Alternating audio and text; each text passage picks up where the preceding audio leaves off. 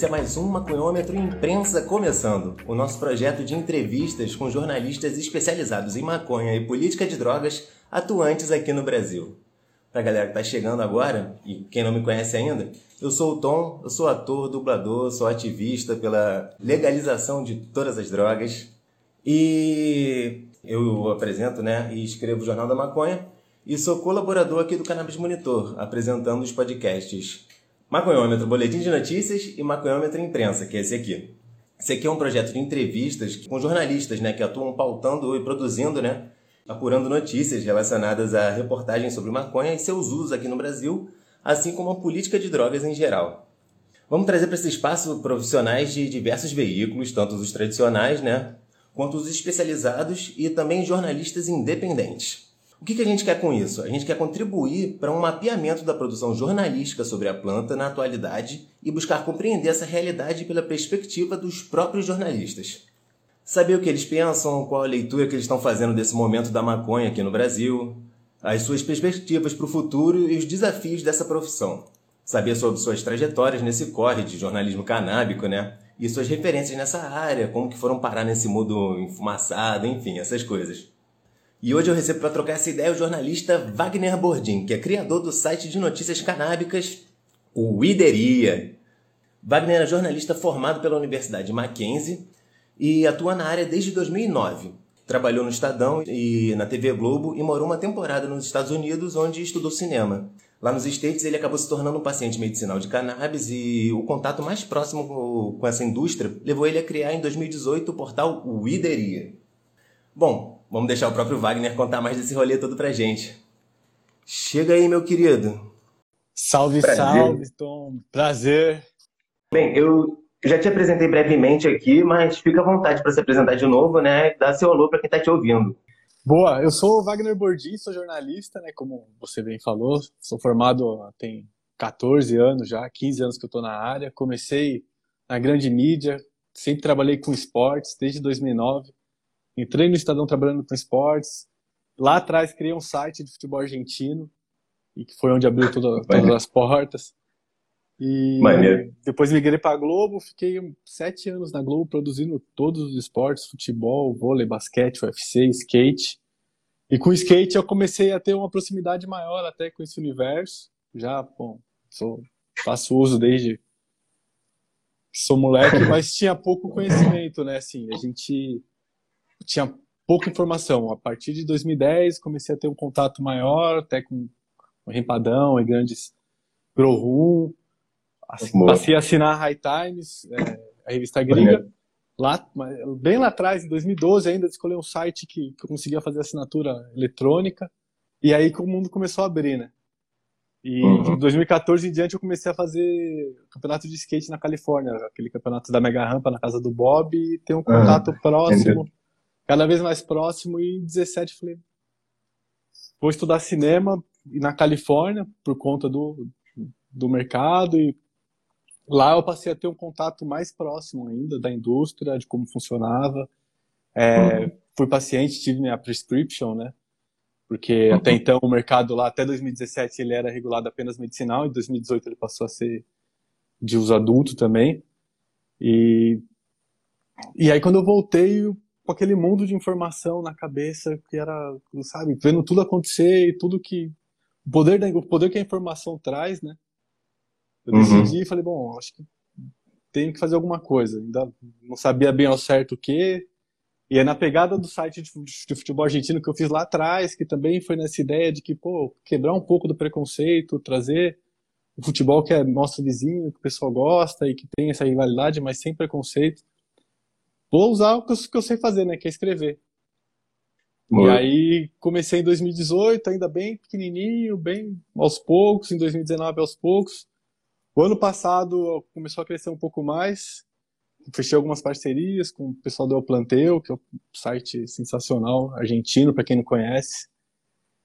E a partir de agora, do meio do ano, foi quando eu decidi, falei, agora eu, de cabeça, acho que chegou a hora, né? deu para sentir tudo, deu para estudar tudo, deu para entender como que funciona. E que ou você vai de cabeça mesmo, ou você fica ali e sempre dá aquele gostinho de mais e mais, né? Porque é muito fascinante, assim, ela te envolve de bastante aspecto. Hum. Então, brevemente é, é, isso. Acho que já foi quase a primeira pergunta toda aqui, que era justamente contar um pouco da sua história no jornalismo, né? Então, te perguntar, o que, que te levou para essa área do jornalismo, especificamente o jornalismo canábico, e contar um pouco da sua história no jornalismo, como surgiu Ouvideria. É, então, como, como eu havia dito, em 2000, 2007, 2008, eu, quando eu me formei, então, sabe, tava sem emprego, sem nada, criei o site de futebol argentino. E deu muito uhum. certo. Foi muito. Virou um blog no, Globo Esporte, virou. Senti uhum. uma audiência fantástica. Voltando, foi. Pode ser, minha, pode ser a minha, minha forma de entrar. Eu que sempre quis, eu sempre gostei muito, e desde, desde 2010, 2011 acompanhando, e sempre Falei, agora acho que agora é a hora, né? Comecei a voltei a estudar, voltei a estudar um pouco de programação, voltei a ver como porque você faz tudo, né, na verdade. Você acaba programando, escrevendo, mexendo em mídia social, você faz todo todo o rolê. Total. E na volta pensei isso aí, falei, bom, vou criar para ir sentindo ver como que funciona, sentindo o pessoal, não conheço ninguém. É, sou um completo novato, estrangeiro na área, né? Acho que tem que aprender, tenho muito a aprender ainda, porque ela é, é muito grande. Quando você começa, você mergulha na maconha, você vê que ela tem um universo gigantesco, né? Assim, de, a ser trabalhado.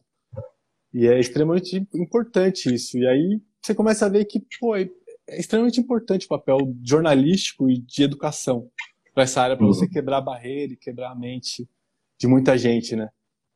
E foi uhum. quando eu decidi comecei a escrever, comecei a escrever, começou a dar certo. E nesse ano agora, pandemia, tudo parado, você começa a rever muita coisa da vida também, né? Você fala, pô, acho que que, que eu quero da vida mesmo? É isso que eu quero? É isso que eu quero fazer? Pra onde que eu quero seguir? Acho que seguir para esse caminho que você gosta, que traz prazer de passar o dia inteiro estudando, pesquisando, pô, falando com um, falando com outro. Semana retrasada eu tava entrevistando o Tommy Chong. Aí você fala, porra, tipo, é surreal, assim. Então, é prazeroso, né? E aí foi que eu pensei, falei, bom, de agora em diante, acho que o Ideria vai para frente. E aí reuni outros dois amigos, a gente sentou, falou, velho, aqui para frente o que a gente precisa fazer aqui para dar certo, né? E, passamos a estudar ainda mais o mercado, estudar todo, todas as nossas as vertentes, quem que a gente quer, quem que a gente, onde a gente quer chegar, quem que a gente quer atingir. E aí do meio do ano para cá, 24 horas, o Inerilson. Boa, baita história. Para você, quais são os maiores desafios de fazer jornalismo né, sobre esse tema no Brasil hoje? E se você vê muita diferença entre o jornalismo, né, porque você praticava nos grandes veículos que passou, para o que você faz agora? Tem bastante, né? A gente. Primeiro que maconha é um assunto tabu, né, para a sociedade. Quando você fala com, você fala, ah, o que você faz? Eu escrevo sobre maconha. O pessoal já te olha diferente, né? Porque é um, é um assunto tabu. Assim, você, a nossa geração cresceu com os pais falando, pô, maconheiro, maconha faz mal, maconha, sabe? Televisão, você liga no Datena, o cara tá preso por um vazio que, que pô, vagabundo, tem que ir pra cadeia. Então, você já tem um estigma. E você escrever sobre algo que é estigmatizado é muito difícil, até certo ponto, né? Assim, você já, claro, que tem altos privilégios, não sou branco, classe média e que, porra, não, não sofro o que metade da galera sofre. Né? Mais da metade, assim, a, maioria sofre, na verdade. Se a gente for pegar o número de, de encarceramento no Brasil, é, é surreal. Então, seja parte do, seja parte de um assunto que é difícil. O jornalismo em si ele também já é difícil para você mantê-lo, né? Uh, você vê os grandes veículos tendo dificuldade para se manter. Então, o veículo pequeno tem mais ainda. E eu acho que é mais agora a questão de a diferença de eu trabalhar aqui e de eu trabalhar num grande veículo é quão profundo eu vou no assunto, quão profundo eu trabalho esse assunto. Tratar sobre maconha no Estadão, além de tudo o que impera numa grande mídia, das, das ordens editoriais e do, do caderno que você tem que seguir, você não, não tem espaço para ir a fundo, né? É sempre muito raso. Aqui, aqui não. Aqui você tem, se eu quiser escrever 10 páginas, lá vão estar as 10 páginas, porque elas são necessárias para o cara compreender o assunto. Total, total, total. É engraçado, uma galera fala a mesma coisa também, dessa de, de poder justamente pesquisar a fundo sobre, tendo, enfim, um veículo próprio. É, qual a sua visão? Qual a sua visão sobre o jornalismo sobre cannabis sendo feito no Brasil hoje pela grande imprensa? Digo, Folha, Veja, né, enfim, Globo, Época, Estadão. Alguns deles né, já possuem jornalistas, digamos, setoristas, né, voltados só para cobrir o tema cannabis. Queria saber se você acompanha e como você tem visto esse trabalho. É, o trabalho dos setoristas é extremamente importante, né? Porque ele, dentro de um grande veículo, ele quebra aquele estigma da cannabis ser medicinal e a maconha ser o traficante, ser o usuário, maconheiro, quando tudo é uma coisa só. Quando tudo é uma planta só, quando tudo vem de um único lugar. Ainda tem muito, né? Acredito que. Eu, tava, eu fiz uma entrevista com a, com a Maria do, do Kaya Mind e ela, uma, numa das pesquisas que eles fizeram, eles levantaram isso, que acho que, se não me engano, 80% das, das matérias relacionadas à, à maconha que usam o termo maconha são depreciativas e que usam o termo cannabis são, ligada, são ligadas a, ao uso medicinal. Então, a grande mídia ainda continua com essa, com essa distinção do maconheiro, do cara estigmatizado e de que ah, tem-se algum elemento da planta que faz bem. Quando não, tem mais de 100 e os, todos eles têm um efeito positivo, né? E sem contar, bom, aquelas, aquelas, aqueles absurdos que a gente vê, né? De que maconha, super maconha, é, laboratório de maconha, laboratório de maconha, assim, que, que ele tá produzindo o que ali, sabe? Vai sair o Walter White lá de dentro e, e vai produzir alguma coisa que, assim, o cara tá, o que eu planto manjericão aqui é uma planta. Então a gente continua vendo super, super, uma THC super potente. Não, é que você não conhece como funciona a planta, você não conhece os limites de THC, como eles são, como eles não são. E tem-se a ideia ainda do prensado, aquela coisa toda. Então, tem evoluído, mas eu acho que a gente tem muita barreira a quebrar ainda. Muita, acho que as redações elas estão, pelo que eu conheço do pessoal, e que elas estão sendo tomadas mais por maconheiros e essas pessoas estão saindo do armário. Eu acho isso extremamente importante também, as pessoas saírem do armário e, pô, eu sou, né? O uhum. bate-papo que a gente teve com o DeAngelo outro dia, ele falou uma coisa interessante que pega uma pessoa que você conheça por dia e conte que você fuma maconha. E mostre os benefícios, né? Saia, saia, vá saindo aos pouquinhos. E acho que até no próprio ambiente de trabalho, eu no meu ambiente de trabalho, todo mundo sabia que eu, que eu fazia uso. E que estava tudo certo. Assim, meu trabalho sempre, a minha entrega sempre foi perfeita, meu trabalho nunca foi prejudicado por isso. Pelo contrário, o pessoal até falava, vai produzir lá o campeonato de skate porque você vai estar bem com a galera. Então, tenho, você tem que é normal, assim, você bebe água, você bebe, você fuma cigarro, você fuma, você fuma maconha, você fuma. Então, eu acho que isso, as redações estão com, com, a, com a virada de, de geração, estão sendo tomadas por, por pessoas como nós, que são mais para frente, né, com mente aberta e que acabam é, conhecendo um pouco mais do assunto. Sim, porra, total, total. Uma parada que você tinha falado antes, né, do galera ter essa visão sobre prensado, né? a galera acha que é uma árvore quadrada, né, que dá uns bloquinhos quadrados assim de, de fruto. É, é assim, e, e, até a ignorância, é, parte de quem usa também. Eu demorei um tempo para conhecer a flor. Eu não sabia. Eu pensava que lá atrás, maconha, sei lá, era, era folha, que se, eu, não, eu não entendia direito. Eu gostava de fumar. Eu não entendia direito que eu fumava. E não tinha, uhum. tinha pouquíssima informação. Né? A gente tinha, sei lá, 2005, 2003, 2004, tinha pouca informação no Brasil sobre, ah. sobre isso. Hoje a molecada já tem mais informação, já tem mais acesso. É, a gente procura trazer conteúdo sobre isso para poder abrir a cabeça aqui, pô. É o que você tem acesso, infelizmente, é o que boa parte da galera tem acesso. Mas vamos lutar para todo mundo ter acesso a uma flor bonita? Vamos lutar para todo mundo poder plantar em casa, sabe? E isso se só consegue com educação, conhecimento. Porra, total. Plantar sementinha, né? De um em um. É, completamente. É, agora, mais especificamente em relação aos veículos especializados na, na cannabis, né? Como é o caso do Ideria, né? Por exemplo. De pouco tempo para cá, começaram a surgir muitos novos veículos com a proposta de cobrir somente a cannabis, né? E seus diversos atravessamentos como você tem visto a atuação desses veículos que atuam no mesmo nicho que o seu? Bom, eu sou fruto desse, dessa nova leva, né? Talvez o mais novinho de todos aí, o menorzinho, mas que, que vem ganhando um espacinho. E eu acho extremamente importante. Os, os, os que vieram à frente são sensacionais, assim. Eles deram a cara a tapa, brigaram, apanharam. Eu estava ouvindo a entrevista da, da, da Marihuana que, pô, a polícia foi na casa dela, sabe, da Mônica. Cara, isso é um absurdo, assim, como jornalista, isso é um ultraje, assim. Você está fazendo um trabalho jornalístico e, e, isso não tem muito tempo, tem cinco anos atrás. Então eles, eles já sofreram muito, bateram muito. Hoje a gente já tem uma aceitação maior, tem bastante, tem bastante veículo surgindo, veículo bem interessante, pô, o pessoal do Cannabis de Saúde, do Bruno, sensacional. Tem o C-Chart, sensacional também. Eles são, assim, um trabalho muito bom, muito bem focado em, em, em cannabis voltado à medicina. É, tenho, é isso, a parceria que eu tenho com o El Planteu, que é um site argentino, tem menos de um ano.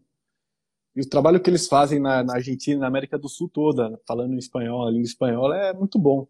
Então, vem vindo uma nova leva, vem vindo uma nova geração que fala, que, que foi construída por essa geração antiga, que está aí também forte e que acho que é um movimento muito legal que eu vejo muita união de todo mundo assim né? Eu que estou chegando agora estou sendo todo mundo te recebe super bem troca ideia troca pauta é, troca informação um reposta o outro um publica o outro um dá força pro outro. E, e, é importante porque cada um pega um, um nicho cada um pega de certa forma fala com o público e a gente acaba levando essa sementinha para mais gente né? Aos poucos a gente vai vai crescendo e vai levando essa mensagem para mais pessoas. A gente mesmo aqui do Cannabis Monitor pega bastante notícias de vocês, repórter e tal, fala, não ideria tal dia e tal. Não, vocês não. são sensacionais, assim, o trabalho que vocês fazem é espetacular, é muito bom. É, quando, quando a gente começou a aparecer foi uma felicidade, falou, nossa, ó, quando a gente está e, e é pra gente até monitorar também o que está acontecendo. Porque você não dá conta de tudo, acontece, acontece muita coisa, né? Muita coisa boa, muita coisa ruim, mas a gente não dá conta. Então, é extremamente importante, extremamente importante ter esse veículo já falando, é, reunindo informações sobre a maconha aqui no Brasil. É, é mais um passo, né? Mais um que a gente está tendo. Porra, assim, valeu, mano. Enfim, é, justamente você falou também, cada um pega um nicho, faz um pouquinho aqui, outro faz um pouquinho aqui, se juntar todo mundo, mano, a gente tem um, gente tem um pacote completo. Só falta, só falta lei mesmo. De resto, já tá tudo aqui que tá está bom, porque PL está estacionado, o STF está estacionado. Que não contempla, é bom, mas não é bom. É, é, é, é, é, meio que se correr o bicho pega, se ficar o bicho come ali, assim. Porra. mas acho que vale a luta, né? É, é importante. Eu vejo muita gente falando, ah, tá lá, é importante, é importante. Tá lá. Mas é importante ser contestado também. É importante ser aprimorado. Sabe? Não é porque tá lá que tem que ser aceitado do jeito que tá lá. Sim, sim. É mais importante até ser aprimorado. Né? Com certeza, com certeza. É... Justamente. Te falar, né, aproveitando o tema do PL, né, 399, a pauta medicinal tem crescido muito né, nos últimos anos e impulsionado o debate sobre novas políticas e abordagens em relação à maconha. No entanto, muitas vezes ela é usada como instrumento de reforço do aquele estigma né, do uso social adulto e uso medicinal. Como que você vê esse movimento, né, da valorização de um uso da maconha e ainda mais o CBD, não só o THC, né, como medicamento do bem e a manutenção da, margin da marginalização do outro lado, né, o THC, enfim, o uso social da maconha como algo ruim. É muito, acho que é isso. Ainda a gente parte desde o tratamento da mídia, da grande mídia, de que ah, temos o, a maconha para medicina, o CBD não, tem um elemento CBD não temos a maconha. Ela serve para isso, para isso, para isso, para isso, para isso, para isso, para isso. Você sofre disso, pô, você pode usar essa, você pode usar. Que ela tem uma diversidade de, elementos e constrói-se sim esse, essa narrativa desde os tempos do proibicionismo, né? Enfim, a gente tem 50 anos uma, de uma narrativa sendo construída que é bizarra. Que o cara. Tem, tem filmes que o cara fumava, ficava loucão e se matava, ou matava a esposa. Eu nunca vi isso acontecer. Eu nunca vi ninguém fumar e chegar extremamente revoltado, querer brigar, querer bater. Nunca vi. E ao passo que também o CBD é extremamente importante, assim, é extremamente importante você demonstrar que ela tem N canabinoides que podem ser úteis para a saúde humana. Não só, o, não só o THC, mas o CBD, o CBG, o CBN, por aí. Então, a gente tem que lutar por isso. Eu, eu outro dia fiquei numa, numa discussão, inclusive, sobre o termo usuário, comigo mesmo, se valeria a pena continuar usando o termo usuário ou consumidor. O que, que vale? O que, que porque o usuário também já é estigmatizado, assim, a gente tem todo aquele. Tem um termo da lei que, ah, você é usuário. Eu sou consumidor, eu consumo uma planta. Eu consumo um, um item ali. No, na Califórnia eu ia na loja e comprava, o cara me ligava, falava, ô, chegou aqui. Posso ir na sua casa se entregar? Sabe, como o cara vem me trazer frutas orgânicas. Toda semana eu recebo fruta em casa. Sabe? Então, é, eu sou consumidor e parte de tudo, a gente começar a mudar essa narrativa, né? Da, ah, cannabis medicinal, cannabis para uso adulto, cannabis. É, acho que vai, é parte da gente que é especializado mudar esse movimento para chegar lá em cima e a grande mídia começar a ver essa mudança, essa mudança de percepção de que não, a maconha ela é não tem a maconha medicinal, tem a maconha. Até porque se você está usando agora, ela já está fazendo um efeito medicinal em você. Você tendo ou não alguma, alguma enfermidade, né? Eu durmo melhor.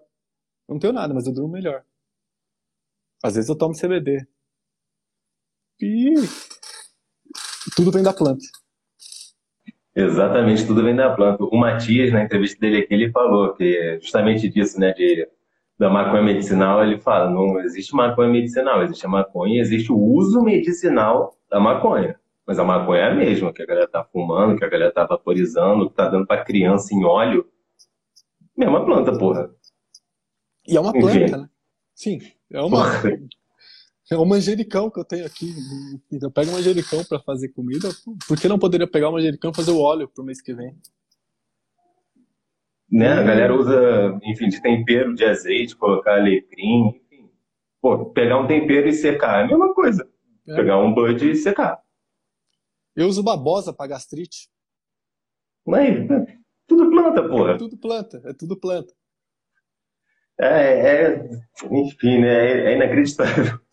É, chega a ser surreal aqui em 2020 a gente está discutindo o uso de uma planta, assim, que a gente tem que ter, ter briga, ter briga. Você tem que sair pra rua e brigar pelo seu direito de que, pô, quero ter uma planta.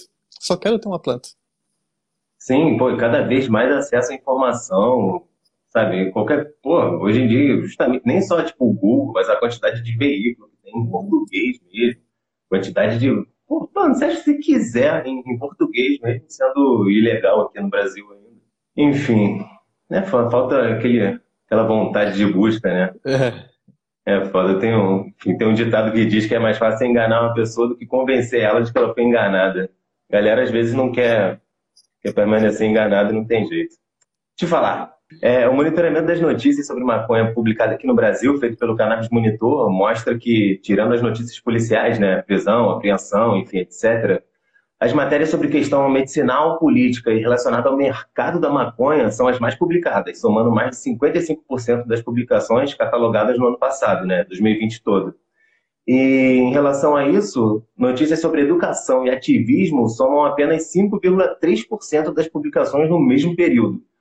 Isso, lembrando, né, falando de novo, excluindo todas as notícias sobre apreensão, enfim, desnecessárias, né?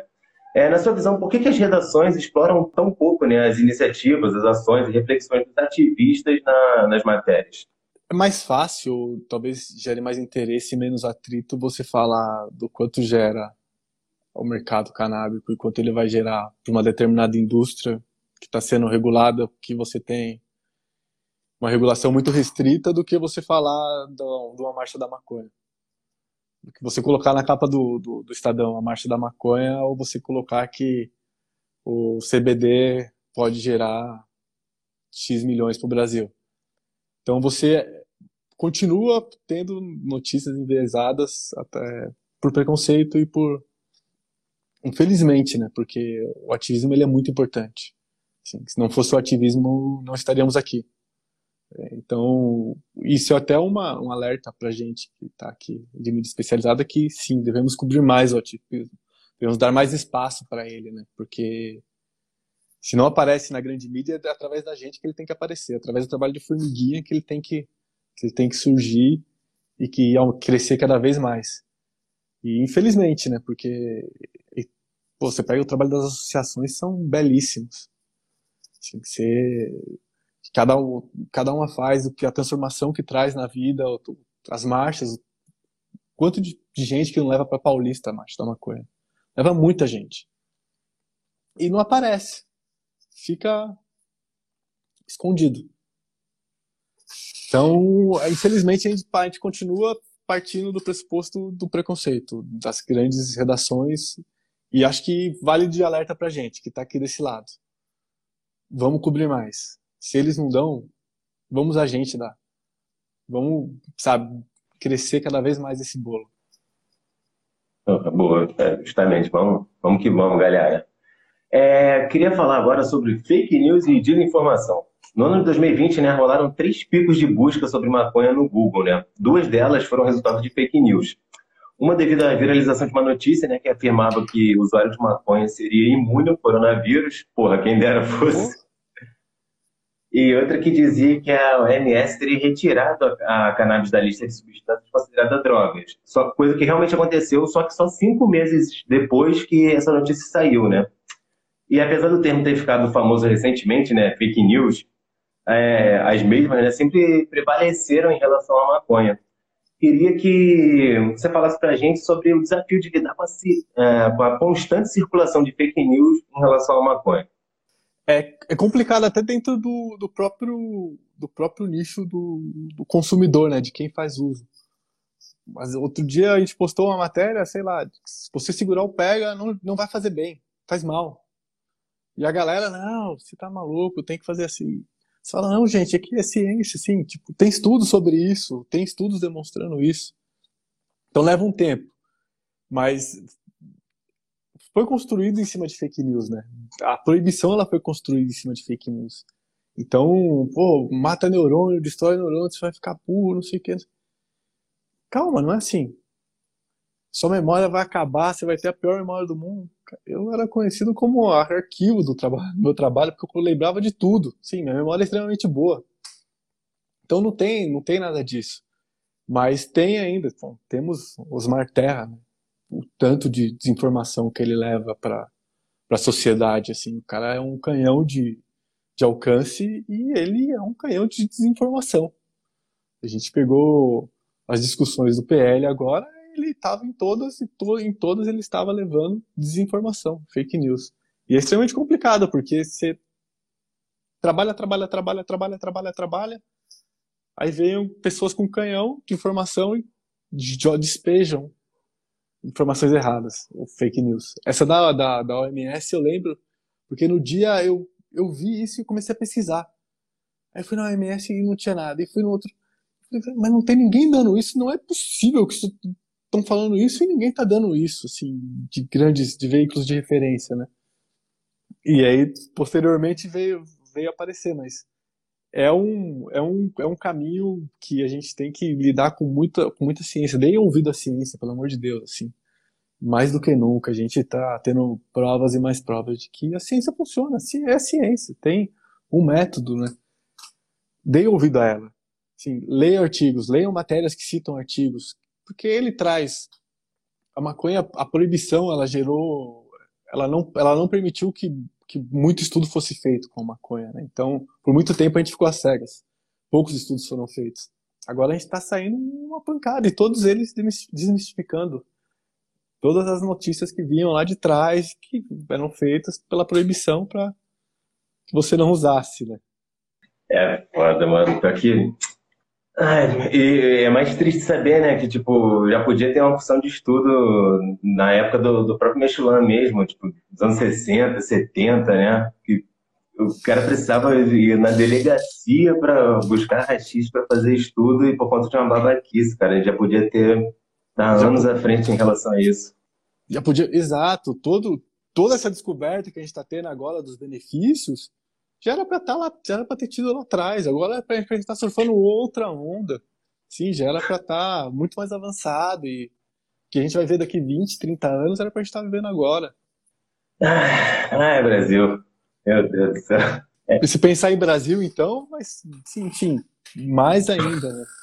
Porra, cara, a gente tá uns 70 anos atrasado ainda, mano. É foda. Fala de coisa boa. Para você, quem são suas referências na área do jornalismo canábico ou sobre drogas em geral e qual a sua perspectiva sobre o futuro desse campo aqui no Brasil? Boa. Bom, tem algumas. Tem o, o Javier Reis, que é o, esse argentino, editor do El Planteu. Ele não só está no El Planteu, como está na Forbes, está no Maps, tá em ele está em todos os lugares. Assim, é um cara super conectado, que traz muita coisa boa, assim, tá, traz muita coisa dos Estados Unidos para cá, traz muita tendência do que está acontecendo, notícia de mercado também. Então, ele é um cara interessante para quem, quem gosta de pessoal de fora, acho que vale. Matias, referência master, né? É o, é o grande, acho que grandes matérias, grandes reportagens. Cresci lendo, sempre admirei. Não o conheço, mas o admiro muito. É um cara que temos que sempre que sair alguma matéria dele, leia, porque é, é boa. Tarso Araújo, com Ilegal. Quem nunca viu Ilegal, veja. É um baita documentário. Acho que um trabalho belíssimo, que foi feito lá atrás, mas que permanece muito atual. Eu gosto muito do Carl Hart, que é um neurocientista americano. Ele é um cara brilhante. Estou atrás dele para ver se eu consigo entrevistá-lo também. Estamos nessa, nessa briga. Desculpa te interromper, estava assistindo outro dia, a galera para pesquisar, tem uma entrevista dele com o Drauzio Varela, que é maravilhosa. Fantástica. Ele é fantástico, ele fez um trabalho na Cracolândia aqui em São Paulo que foi sensacional.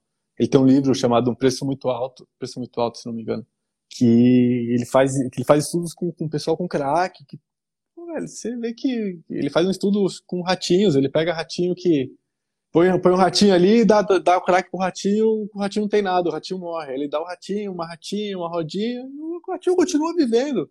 Usa o crack, come, bebe tem a vida normal. Então, vem cá, não é, não é esse dragão todo que. As drogas não, não são, sabe, esse, esse demônio todo que é, que é pintado. E o Steve DeAngelo também é um cara sensacional. O Manifesto da Cannabis está aí. Leiam. Olha aí, ótimo livro. Ele é fenomenal, ótimas ideias. E eu tô lendo agora esse Catatal, que é o direito penal da guerra às drogas, que é grande, bem grande, mas ele, ele é um ótimo trabalho. Assim, é um, o juiz, o Aloy, ele é, Luiz Carlos Aloy, ele é espetacular, né? Ele faz um trabalho muito bom. Ele, quem não acompanha também vale acompanhar o trabalho dele, que ele, sim, ele quebra muitos paradigmas. Volta e meia ele aparece no, no boletim de notícias com algum comentário ou com uma matéria, enfim, falando é, sobre. Ele é muito bom, assim, ele é espetacular. Eu nunca, nunca tinha, não, não conheço, né? Tem, recentemente conheci, já comprei o livro, já comecei a ler. O livro é muito bom, é uma tese que é sensacional. Você passa a entender a fundo, passa a entender o sistema. Recomendo. Boa.